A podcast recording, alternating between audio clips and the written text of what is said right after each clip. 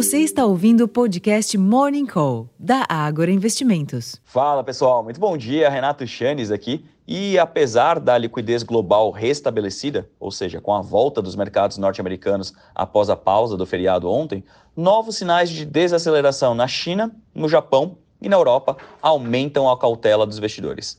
Tais fatores, somados à inflação ainda elevada em diversas economias, devem aumentar ainda mais o interesse pelo conteúdo da última ata do FONC, dado que no mês passado o Fed deixou seus juros inalterados depois de elevá-los por 10 vezes seguidas. A pergunta será: haverá espaço adicional para apertos ou a fraqueza econômica impede movimentos mais austeros daqui para frente?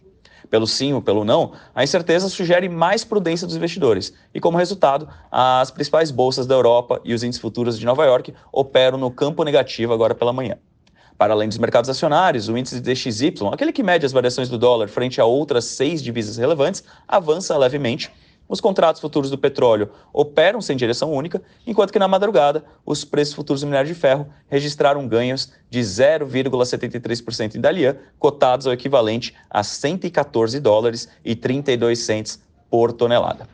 Esse cenário externo, ao que tudo indica, não confere muito espaço para que os ativos domésticos tenham desempenho destacado hoje. Porém, fatores intrinsecamente locais podem sustentar os preços dos ativos, evitando quedas mais acentuadas. Ontem, por exemplo, o presidente da Câmara, o Arthur Lira, do PP de Alagoas, e os líderes partidários consideraram adiantar a votação da reforma tributária para antes do projeto de lei que retoma, retomaria o voto de qualidade no Conselho Administrativo de Recursos Fiscais, ou seja, o CARF.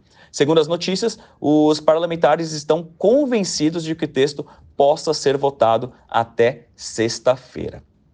Em termos de agenda, aqui no Brasil, sem maiores destaques, serão conhecidos os indicadores de antecedentes de empregos de junho, às 8 horas da manhã, o índice PMI do S&P Global, às 10 horas da manhã, e o fluxo cambial semanal, às 2 e meia da tarde. Nos Estados Unidos, o PMI de serviços e compostos será conhecido pela manhã, às 10 horas da manhã, porém o destaque do dia ficará para a segunda parte da sessão, quando o Fed divulga a sua ata da, política, da última reunião de política monetária, isso às 3 horas da tarde. Na Europa, o índice gerente de compras, o PMI composto da zona do euro, caiu a 49,9 pontos em junho, de 52,8 pontos em maio, portanto, abaixo dos 50 pontos, indicando contração da atividade econômica, enquanto que o PPI, o índice de preço ao produtor anual do bloco, caiu 1,5% em maio, enquanto a previsão era de recuo de 1,4%. No Reino Unido, o PMI atingiu 53,7 pontos no mês passado, de 55,2 pontos, atingindo, portanto, o menor nível em quatro meses.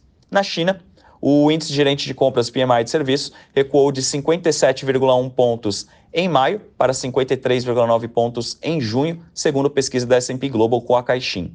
Enquanto que o PMI composto, que engloba serviços e indústria, caiu de 55,6 pontos para 52,5 pontos no mesmo período. Observem, portanto, que tanto na Europa quanto na China, apesar de nem todos os indicadores estarem na zona de contração, a maior parte deles teve redução. Então, isso também é um fator que ajuda a corroborar esse ambiente mais cauteloso dos investidores. Bom, pessoal, acredito que agora pela manhã esse seja um bom resumo do que esperar para a sessão. Eu vou ficando por aqui, fazendo convite para acessarem nosso relatório completo, já disponível no Agora Insights, onde temos mais informações também corporativas e da agenda econômica. Um bom dia a todos, uma ótima sessão e até a próxima. Tchau, tchau.